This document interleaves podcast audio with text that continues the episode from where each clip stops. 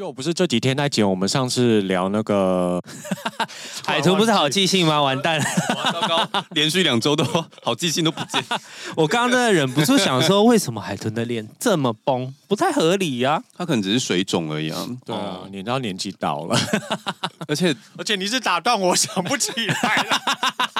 我们上次不是聊见网友吗？我们那天不是就有在讨论说，就是换 IG 跟换 Line 之间到底要怎么切换？对对对对对对，说你一到三直接跳级。最近就是发生一件事，就有一个之前交换过 IG 的网友换了 IG 之后，他就说：“那我们换个 Line 好不好？因为我公司不方便。”换了 Line 之后，当下有聊了一下，然后就断掉了，然后讯息被洗到下面去。后来我就有看到他的讯息，敲了他，就说问说：“哎，最近就是过怎么样？有没有去哪玩？”他就和我说：“你可以去 IG 看啊。”什么意思？呃，我就想说什么意思？我去 IG 看完你的线动，然后我再回来 Line 跟你聊吗？真的是很多人的坏习惯，就会觉得我们认识，或者是你有 follow 我，你应该要看完我的所有动态或是贴文。可是我们没有熟到这个地步啊！这不是熟不熟的问题，我不知道为什么有一些人会有这种错觉。为什么不能就在 IG 聊？因为他当初是他从 IG 把我引导到 Line，然后现在又叫我回 IG 看，那我说什么意思？哇，你这么暴气，你们现在已经不联络了，是不是？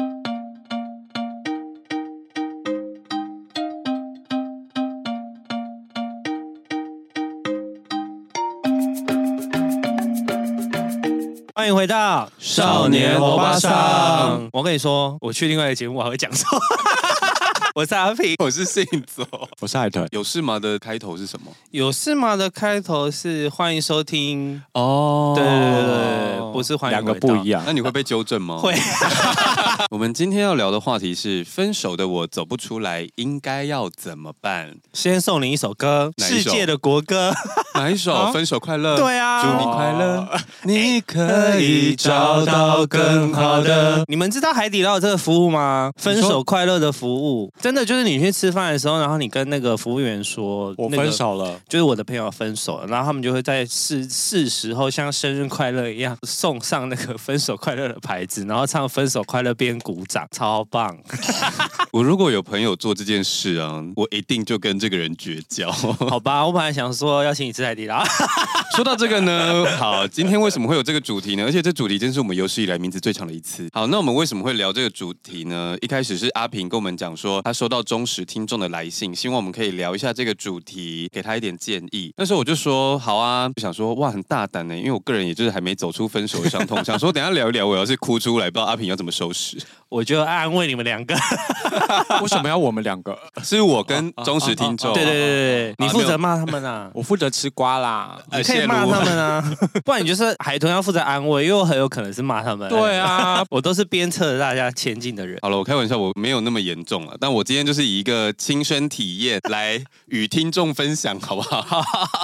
那我们就先来念一下听众的来信。亲爱的少年欧巴桑们好，我最近刚分手，正处于最痛苦的低潮期中。虽然跟前男友在一起的时时间很短，却哭得比以前失恋都还要惨。可能是因为我没有在还很爱对方的时候分手的经验，以前的分手都是被时间磨到变得平淡。但这次是因为价值观跟相处模式不合，无论怎么争执，好像都没有办法找到平衡点。虽然也试过沟通复合，最终还是觉得心太累了而放弃。一直认为分手好像多喝酒、多找事情让自己忙碌就可以转移注意力。虽然也已经为了不再短戏拖棚而封锁了对方，但不管怎么做，都还是没办法控制自己，思绪又跑到他的身上。喝到烂醉睡着之后，隔天醒来还是在想他。就算把整个人投入到工作，也还是一直分心在想他。努力列出我们所有不适合的地方，想劝退自己不要再想了。可是夜深人静的时候，又会翻着手机相簿回忆从前的美好。自己已经是奔三的年纪了，很负面的担心会找不到一个懂得欣赏自己、适合自己的对象。不知道少年欧巴桑们对于失恋有什么见解呢？啊，这信真长，我怕听众转台怎么办？我觉得这里面有很多的点呢。对啊，我不知道从哪一个。我刚刚居然滚喉音，很多的点，很多的点。好，我先讲，我自己觉得失恋喝酒绝对不是一个好方法。Why？我觉得你遇到低潮的时候，下意识我们会想说找朋友出去喝一杯。但是我觉得你要看那个低潮有多低。就是如果这个低潮的事情是你很快就可以走出来，例如说你今天被老板骂，你每天都被老板骂，你今天有没有喝其实没什么差。但你出去喝一杯，可能让你心情好一点，骂骂老板舒服多了，这就是 OK 的事。事情。但如果是像分手了，或者是家里遭逢一些巨变，你需要花一段时间去承受的这个压力的话，那我觉得你这个时候去喝酒，反而会在你隔天睡醒之后会得到更大的反噬。所以我觉得你在状态不好的时候会变得更脆弱，你知道吗？尤其如果你真的喝多了，隔天宿醉，早上醒来，你整个人更脆弱，你就会更崩溃，更走不出那个情绪里面，然后你无法抵御压力这件事情。个人觉得分手，我其实不建议喝酒，或者是理性饮酒。可是因为嗯，有的人啊，失恋之后可能就真的比较难睡着嘛，喝点酒可以让他好好睡觉，这也是另外一个方式。可是如果你变得每个礼拜，或者是你每天都需要喝酒才能睡着的话，我个人建议是看医生。我觉得吃安眠药是一个没什么大不了的问题，而且如果你只是这段时间因为分手比较严重，影响到你的生活的话，其实你过阵子你就不需要吃安眠药了，没有什么依赖问题。当然还是要透过医生诊断啦。我们不是鼓励大家吃药。分手之后喝酒，个人觉得可以抒发情绪的行为都 OK，不要伤害自己。喝酒可以麻痹一些时光或者时间的话，我觉得还可以啊。的确要能够承受你狂欢之后隔天落寞、落寞跟一个人的感觉。对，我觉得这真的也是要看个人。我觉得我自己的疗伤是偏自然系的，因为我觉得每个人本来就都有各种的情绪，你会开心、会难过、会生气、会什么的，我就去更放大这件事情。像刚刚阿平说的，就去喝酒、去唱歌。我不是那种伤心不听慢歌的人，因为我就会觉得，好，你用力哭，然后用力生气，这些时候做完，那你就可以好好走过去。我可能反而那段时间，我会一直听某一首我觉得我会掉进去的歌，洗澡在听，anytime 都在听，就让自己掉进去，好好的难过，好好的哭，这样。因为伤口就是这样，你一定要是一直把它盖住，它就会烂掉啊。就是我觉得有不舒服的地方，就是我们就要把它释放出来，那你之后就可以再好好的振作，然后好好去工作。但我觉得自然系的疗愈的人，通常有一个共同通点。就是我们的生活模式可能会有一个开关，就有点像说我在工作的时候会有一个工作的样貌，那我生活或者是我出去玩的时候，我会非常非常的疯。就像这样子的人，我就觉得他在每一个状态或者是领域，他都有一个固定的能量值需要发泄。就是像我们这样子的人，就会比较适合自然系的疗伤方式。那不就是也是我吗？但你有分手走不出来过吗？没有啊，他是不需疗伤系，他是渣男系。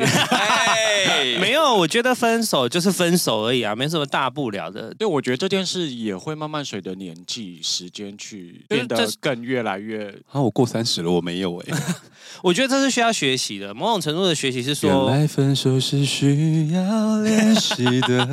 豚叔很不耐烦哦，翻了白眼，都不要唱哦。就是我觉得这件事是需要学习的。我的学习的意思是说，分手对我来说已经是没什么大不了的事情的原因，是因为我觉得不管你多伤心啊，你还是要工作，你还是要赚钱啊。我们家的猫狗还是会饿肚子啊，有一些固定要进行的事情。应该说，如果我让自己沉醉在某一个情绪上面太久，我会。反问我自己说：“你在干什么？这有很重要吗？就是、你在干什么？干什么？干什么？今天怕有点太多，没有很重要，就是说不能一直卡在某一个情绪不前进嘛。我以前当然也有卡过，可是我可能会给自己一个一个时间，对，可能我一个礼拜，我想要一个礼拜就往前走，就是我那一个礼拜，我就会尽量就是都很不开心啊，怎么样都没关系。可是一个礼拜之后，我就会跟自己说，已经过了一个礼拜了，你是不是可以再往前进一点，逼自己去。做一些事情。你刚刚这样讲，我突然想到说，如果我因为年纪而改变了什么的话，我在分手感到很难过之前，我会想一下明天有没有需要工作。就是如果我明天需要出门开会或干嘛，我就掉个两滴泪，我就就想说好了。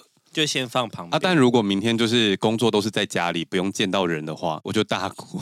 你到现在分手还会大哭？就是我有一个交往五年的前任，因为他就是笑起来很可爱，然后他很喜欢吃一些特定的食物，所以我都会一直想要买东西给他吃。看到什么可爱的店，我就带他去。天气好的时候骑车回家，不管骑 GoShare 还是骑 U Bike，我都会小的绕路一下再回家。那我有一次就是在回家的路上呢，我就看到一间小店，就觉得啊好可爱哦，下次带他来好了。突然一秒钟就想说。啊，没有下次了，然后我就开始哭，然后我就一路哭回家。但我觉得这跟惯性动作比较有关系啊，因为你偶尔只把这件事摆在某一个一定要提醒自己的地方，你就已经习惯性的会做这件事了。要突然戒除这个习惯，你应该会觉得蛮蛮难过的。然后呢，因为那个时候可能不用出去上班，然后我就放任自己大哭，因为我很怕有时候哭太肿，隔天开会的时候客户问说，跟我一样崩哦。所以你昨天是哭了吗？陈文书 啊，我干嘛哭？你最近是不是也失恋啊？他还在见网友阶段，要失什么恋 啊？最近也没有韩星结婚呢。韩星结婚没有迷韩星的，sorry。那日日日本的明星结婚有差吗？哎、欸，上次那个新垣结衣结婚的时候，不是听说连股票都跌了吗？对、啊、对。再上一次是福山雅治结婚的时候，也有跌股票。对，好像不知道连跌几天，好夸张。因为他就是日本公共财啊。那玄彬结婚有跌股票吗？没有哎、欸。哎、欸，我上次听说韩国现在汇率低到就是应该要先换才放的程度、欸，对，超级便宜。现在台币是强势货币，你知道吗？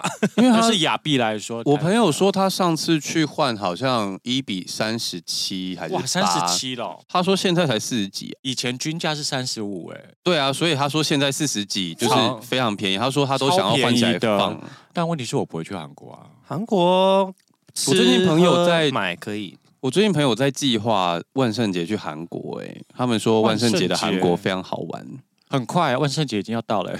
可是他们说最好玩的是日本呢，日本的涩谷的万圣节就是每一个人都会装扮，然后塞满整个社。但因为现在进日本没有那么容易啊，所以他现在就是还要旅行社帮你做那个团。对对对对对对。但是听说韩币真的很低，然后这是我们就是久违的欧巴桑部分。也很低哦。建议大家如果未来有想要出去玩的话，可以先换起来放。哦，差有点差，对啊，有点差。我觉得啦，喝酒那件事情，嗯，就是我觉得虽然这件事情反过来讲好像有点太远了，但我是觉得说。与其你选择喝酒，多吃一点维他命，多晒一点太阳，这件事情都是帮助你走出压力。你可以认同你在虚弱的时候抵御压力是有困难的。那你的整个人状态比较好的时候，你在面对这些事情的时候也是比较力量。所以多去晒晒太阳，去海边走走，其实是蛮有。海边好吗？身体跟心理是互相影响的。你不要觉得海边就是一些不好的事情，好吗？你讲到海边，我就想讲说，因为我自己也不是一个非常凹痘的人，所以我觉得这边建议的晒晒太阳就是量力而为，你知道？假如我们的忠实听众是轻柔少女，那你就去个河滨公园野餐啊，或者是找个有户外座位的咖啡厅坐坐啊，都可以。你可以去华山大草原啊。对，就不是这样跟你说晒晒太阳就立马跑去爬玉山啊、嘉明湖，把自己逼疯，哎，也不用这样子。我们也不会去爬玉山跟嘉明。我真的很久没有为了分手这件事哭，而且就是可能是二十八岁之后一定没有。我哭到三十几岁还在哭，而且我刚刚说我不是骑车就一路哭回家吗？对。然后你知道在外面说要戴口罩，那整个口罩都湿了，然后贴在我脸上超恶的。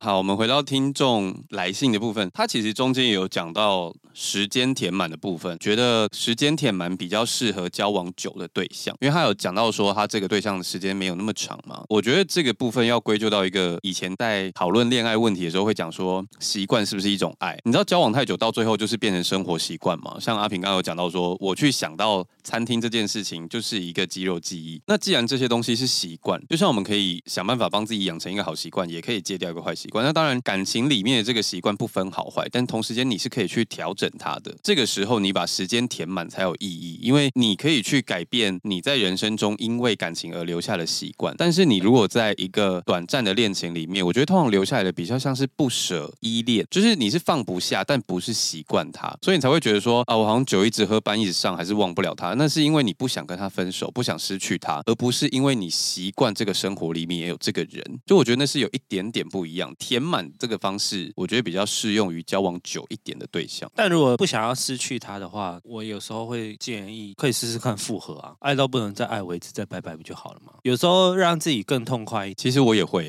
欸，啊、我我也会这样推荐。对啊，谈恋爱就是图一个痛快啊，就是如果对方。讲了超多抱怨，或者是骂都不行。第一行为我一定是劝分。但是如果他真的这么纠结不已的话，我其实认同，就是那你就继续爱，继续受伤，也没有什么大不了啊。就是人生就这一回，为什么不顺从自己的渴望呢？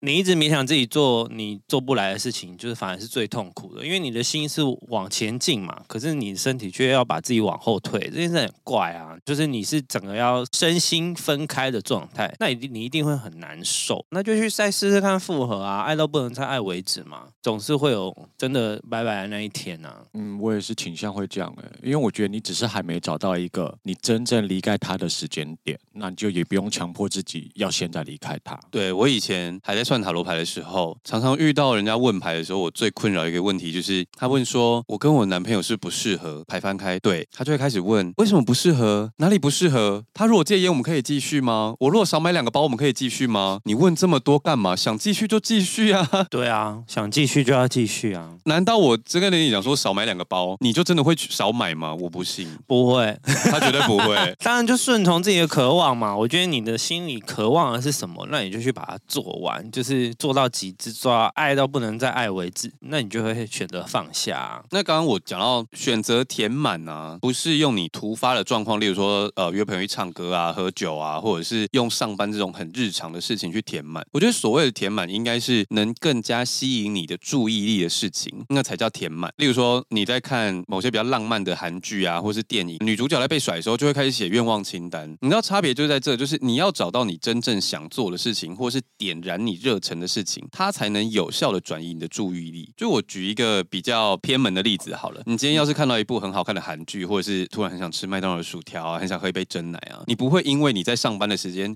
你就不想着那部剧，或者是不想着那杯真奶，你只会想说，我想要赶快下班，我要去买一杯真奶。所以你知道上班并不会减低你对这件事情的渴望跟想念。那如果你喜欢登山，你去登山，或者是你去学自由潜水，或者是你去一个你从来没去过，但是你很想去的国家，你可能根本没有时间去想那个韩剧，因为你连看风景的时间都不够。有些人可能就会想说，哎，可是我真的有朋友是用工作填满这个方法走出来的。那我觉得你要观察看看，说不定是他真的很喜欢他的工作，或者是他是那种自创品牌的老板，他是真的上班的时候是有投入热忱的，不是像我们这种社畜就是拿时间换钱的。就如果你是社畜的话，我就会觉得这个方法好像可能比较不那么有效。你应该要写出你的愿望清单，因为你知道，对那些新创老板来说，可能研发产品对他来说是真的很开心、很有趣。所以，如果你想要尝试用填满时间这个方式的话，我觉得你先要帮自己列一个 to do list，去看看自己有没有想学新技能啊，想要去的地方啊，说或者是还没有做的事情。然后去尝试看看，我觉得蛮同意的，啊，因为我好像没有办法插嘴。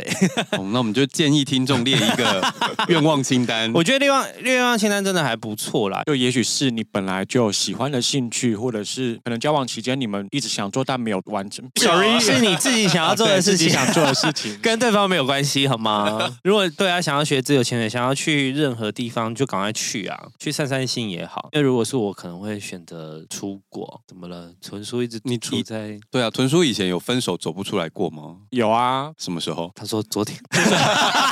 昨 昨天分手是需要练习的，一样是上次讲的那个对象啊，住在偏乡，偏乡，那个有交往哦。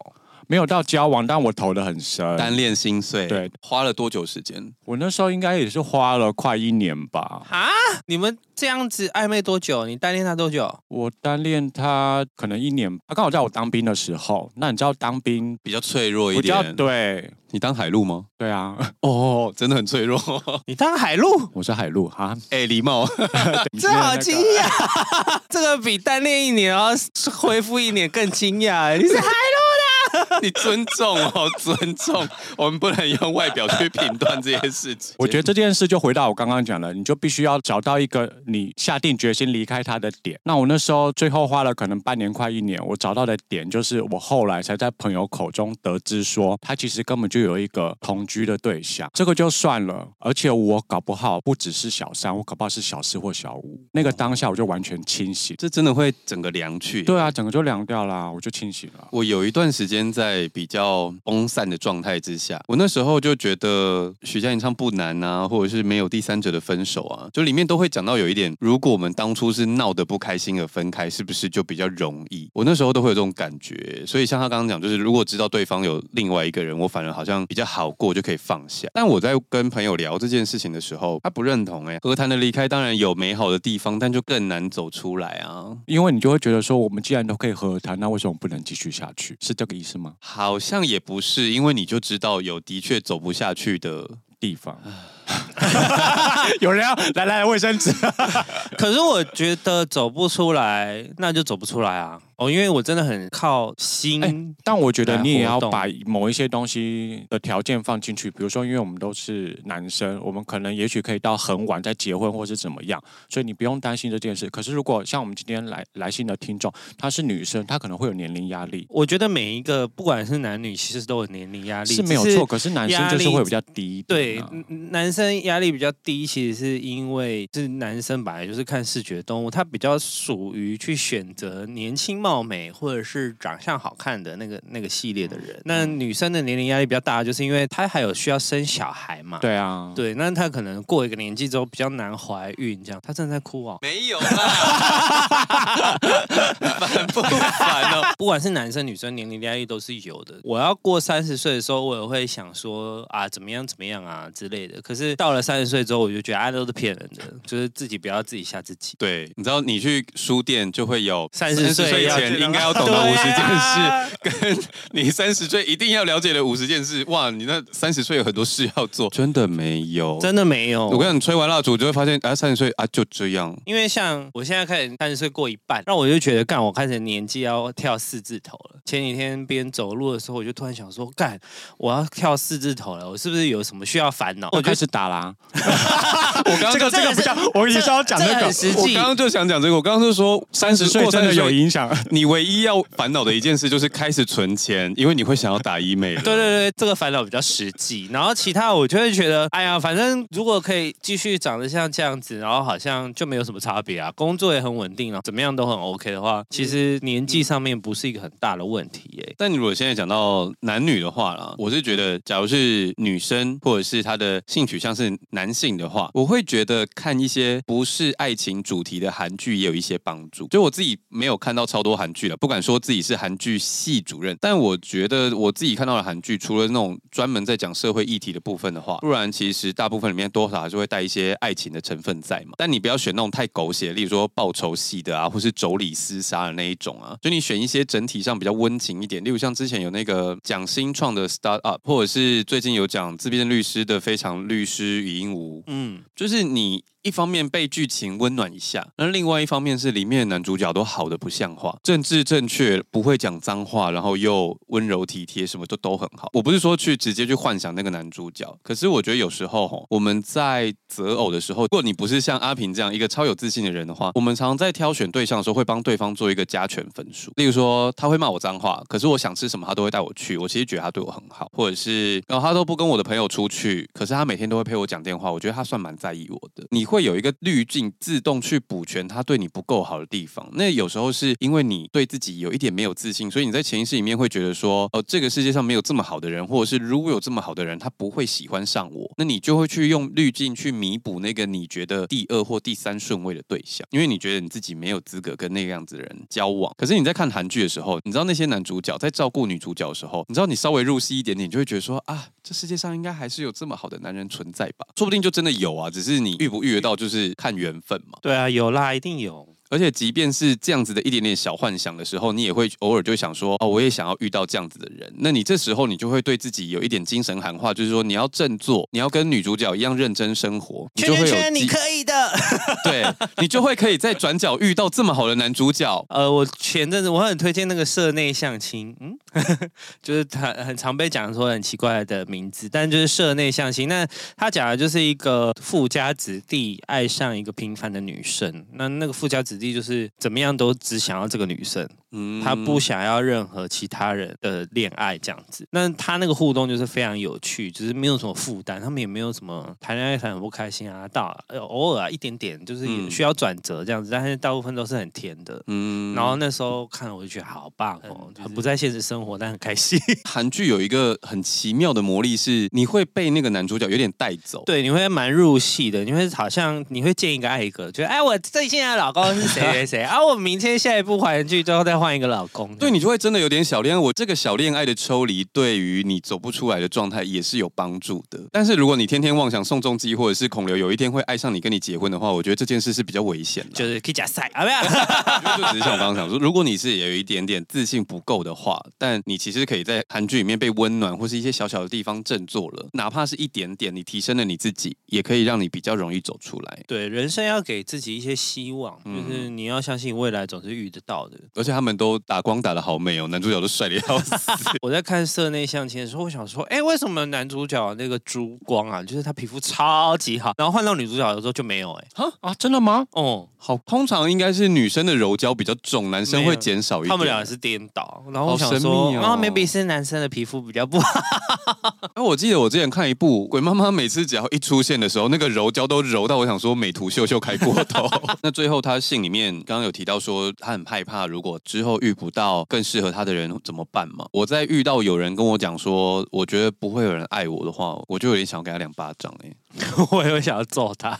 地球上有八十亿人呢、欸，世界上有这么多人，而且说真的，不会有一个完美的对象，永远都是磨合出来的对象，不太可能。你觉得哇，这人就是我的百分之百的天命真女，或是天命真子，嗯、真命天子，是真命天女，天命真女，天命真女是那个碧昂斯那个团体。可能因为我是比较偏解决问题的个性，我就常会讲，我 IG 上面常写，我就觉得说你在问问题的时候，你要把那个问题切开。那切开之后再切开，你要找到那个最核心的问题是什么？就是你为什么会觉得没有人爱你？你为什么会找不到那个对象？为什么？你觉得自己不够好看，或者是那你觉得不够好看你是哪种不好看？你觉得自己长得不够漂亮，还是身材不够好？那你如果觉得身材不够好，为什么觉得不好？你吃太多热量过高的食物，还是因为你没有运动？你没有运动是因为你住的地方不方便，还是你上班太忙没有时间？你有没有可能改变你的工作形态啊？尝试换一个跑道啊，或者是帮自己进修、提升加薪的可能？因为你经济状况变好，才有办法改变生活品质嘛。是有时候我们问。的问题都是一个很大的问题，对。可是你要把它切到非常的细，然后走到最里面去一个一个解决。因为你知道，我们常常问的那问题，如果那个问题不是最根本或是会症结的部分的话，就是你就没有办法解开它。所以你如果害怕没有人爱，那你就改变自己，让自己变得有可能被爱啊。那为什么我说一开始会说我想要给他两巴掌，是因为通常来询问我这类事情的人，最后那个问题啊，八成就是他不想面对的问题，或者他早就知道这个问题，只是他他不想去面。对，然后他就是简化那个问题之后，然后一直抱怨，然后就会跟你讲说：“哦，我就是烂呐、就是没有人要爱我啊。”我就会说：“对，没有人会爱你。” 如果你都知道你就是烂，你为什么不站起来？你为什么不做一些改变自己的事？大家应该都知道对宇宙下订单这件事情吧？你知道你就是一直这样想，你就觉得说哦，没有人会爱我什么，你就一直一直想这件事情，最后这件事就会变成你的愿望，它就会成真。就某个程度上吸引力法则吧？对、啊，因为你的心里面就是这样想，所以你就会变成这个样子。对，所以如果你担心害怕，你就去找那个问题点在哪，你去解决，你去做。你习惯不好，你就去改掉那个习惯。例如说，你个性不好，你就想办法调整。你如果觉得你牙齿不好有口臭，你就去看牙医；身体虚弱就去看中医；身材不好去健身，不够漂亮就做医美，一定会有解决方法的。对啊，钱不够你就去赚钱，钱不够就去赚钱，这也是一个解决问题的方法。如果你不愿意去改变，那你就嘴巴闭闭，不要一直抱怨。不，我就不信你努力把自己过好，八十亿人没有人爱你。个性不好也不用改了，没关系。你在对自己喊话是不是？我想个性不好不用改吧，没关系吧。我觉得我今天应该算讲的蛮多了吧。嗯，我昨天写到清晨五点，希望这位听众可以。我这边也有几个我自己觉得分手一定要做的步骤。好来，第一就是先封锁对方。这我还只要说拜拜就封锁，因为我人生从来不封锁任何人，我通常都是人家封锁我。但我的意思是，如果你看不习惯这个人，或者是你觉得看啊，我会跟你伤心或改变的话，一定要先封锁对方。你要先让自己想办法看不到他。对对对对对，就你就不会时时刻刻在提醒你这个人的存在啊。对我来说，我顶多就是退追踪，或者是把他不会出现在我的动态墙上。哦，退追踪也可以啦，然后不让他出现也是一样的意思啊。因为对我来说，我觉得封锁是一个偏消极的动作吗？没有，我觉得封锁很主动哎。没有，我我说的消极是，如果我觉得我看到这个人会不舒服，你要调整的是心态，而不是。我不去看这个人，没有啊，因为这个人永远都会活在这个世界上。对啊，那我就不要看到他更好。我不可能让他消失啊，但我可以让他消失在我的世界。他还是会存在。你他啊，应该说，我我为什么会讲说这件事有点消极的原因是，如果你是用这种方式让他消失在你的世界里面，而不是你在心中放下了这个人，有一天你在路上遇到，你就瞬间会崩溃。但我觉得他的前提应该就是他现在放不下，所以他只能靠这种你觉得是消极的手段去做这件事。他如果心里可以放得下，他就也不用封锁对方啦。对了，我觉得就这件事要看个人，看对啊，个人的那个。但我自己是觉得，这就是我不会这样做。而且如果有讨讨厌的人的话，你也一样可以封锁对方啊。我就是这辈子没有封锁过别人。哦，就是、嗯、就是，我觉得你想要封锁他，就封锁。好，就是、下一条。另外一个就是丢光所有东西，把合照都给我删掉。就是丢光所有东西，就任何跟他相关的东西，你都要丢掉。或者是把它收到一个盒子里面，先寄给别人，就是不管，最好是寄给垃圾车啦，因为这些东西都会让你时不时的提醒你说这个人存在，你就是要跟这个人任何瓜葛都要隔绝。我道歉，我不该偷故事的。我送我香奈儿包怎么办？对啊，怎么办？如果你觉得你看着他不会想到他。你看着香奈儿包就不会想到，我只会看到香奈儿，我不会看到他。对对对对，你只会看到香奈儿，你只会看到个双 C 这样子，OK。但是我会看完双 C 之后，还会想到这个人就不要，你就把它变卖，然后去买一个别的。那他如果当初买包的时候在上面刻了名字才送你怎么办？那变卖不了。对啊，那也不能变卖，那个包包就没有意义啦，你也不会背啊，送给妈妈。就想办法把任何东西都藏起来，看不到嘛。邻居还问妈妈说：“哎，救济一下。”对啊，这是我的方法嘛。然后还有一个就是给自己一个商业期限，刚刚讲过，就是一个疗伤的期限。那我同我自己觉得疗伤的期限不要超过你爱他的期限。就是如果你们谈了半年的恋爱，那你最长最长是半，但我通常会觉得一个月就差不多了吧。就是你只有三十天的时间可以悲伤，三十天之后，请你振作起来，你可以好好站起来，好吗？嗯，你说时间的比例是多少？就是最长可以最最多一比一，最多一比一啊！那我那一任五年怎么办呢？那你就是可以，你就有五年的时间走不出来啊！OK 的，你付出了这么多感情，你干嘛要强迫自己五年内走出来？我先哭。但但但他好每个月会 send 你去配，他说醒来醒来 啊！我可能会在我想到的时候，send 我自己去。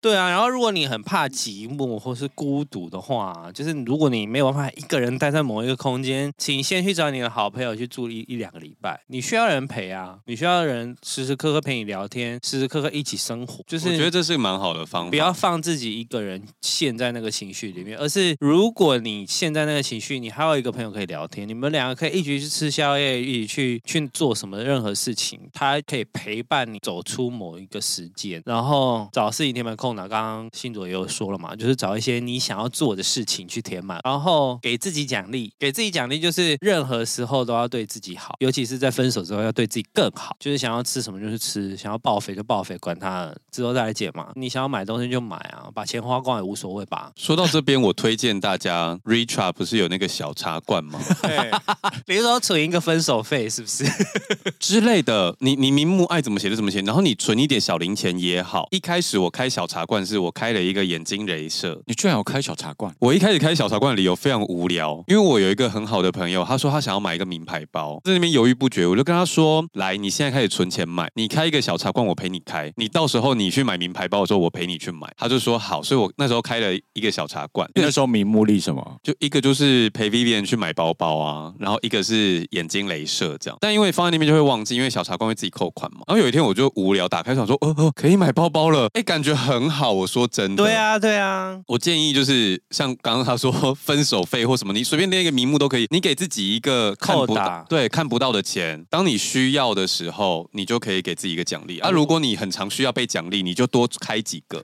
小茶罐，最多好像可以开到八个还是十个。你有八到十个名目，always 可以奖励自己。那我们本周的那个懒人包就介绍小茶罐喽。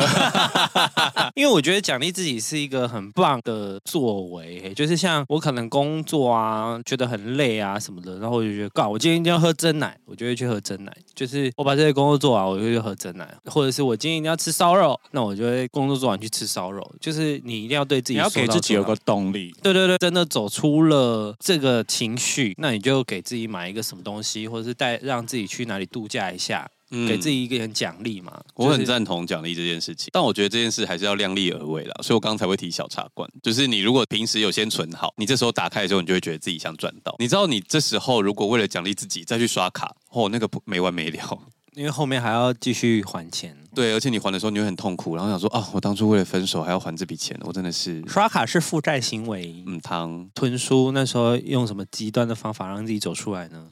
哦，我没有，我没有用过极端的方法，我就是也是属于那种自然疗法。对对对对，我昨天为了他这么用心写稿，写到凌晨五点，希望这位忠实听众可以好好听进去，或者是我下次应该会喝到一杯酒吧。开玩笑啦，好了，希望这位忠实听众可以早日走出来啦。我可以感受到他在信里面的情绪痛苦，还有包含他说自己在迈向奔三这个年纪，我知道在那个状态里面会有很多的迷惘跟彷徨。可是就像我们刚刚讲，你吹完蜡烛之后，都会突然发现，嗯。啊，就这样啊，每天也都是这样子过啊，嗯，不是不觉就会死了。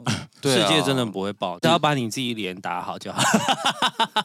打什么？打什么？把它弄绷紧一点，像豚叔这样，一直在偷说他整形。哎，这边打了。我觉得奔三就是放开心胸了，真的没有什么啊。如果你真的很担心的话，你就去买那些三十岁以前一定要懂的五十件事情的本书。我觉得奔三根本就是假议题啊，就是从那一本书开始的。我觉得不是假议题，你心中真的会不安。我说实在，我觉得你在十八、十九岁、二十五、二十六岁、三十岁、三十五岁跟四十岁都会有一些心中的彷徨感要跨过去。那有些人没有，可能因为他的生活比较顺风顺水，或者是他工作上刚好跨过了这件事情，他可能正好在升官啊，正在忙啊，或什么的，或者是他的成就感大于这些事情。绝大部分的人在这些时间点都有一些焦虑感，我觉得这是必然的。有，我三十岁的时候有设定自己的薪水要跨过一个门槛，那一年我刚好跨过了，难怪你总是奖励自己。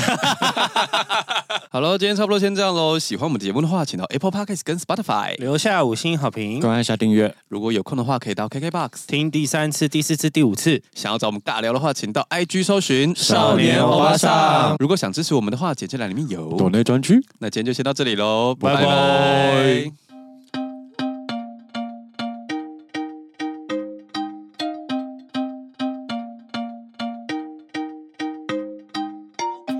跟分手有什么关系啊？我只只是想要唱我道歉而已啊，他 只是想要唱，不要理他。是 KTV 点我道歉，我不该偷故事的。嗯，可是他的歌词其实是不是跟感情也有点关系？对啊。于是偷偷令自己伤心的故事。于是偷偷令自己快乐的故事。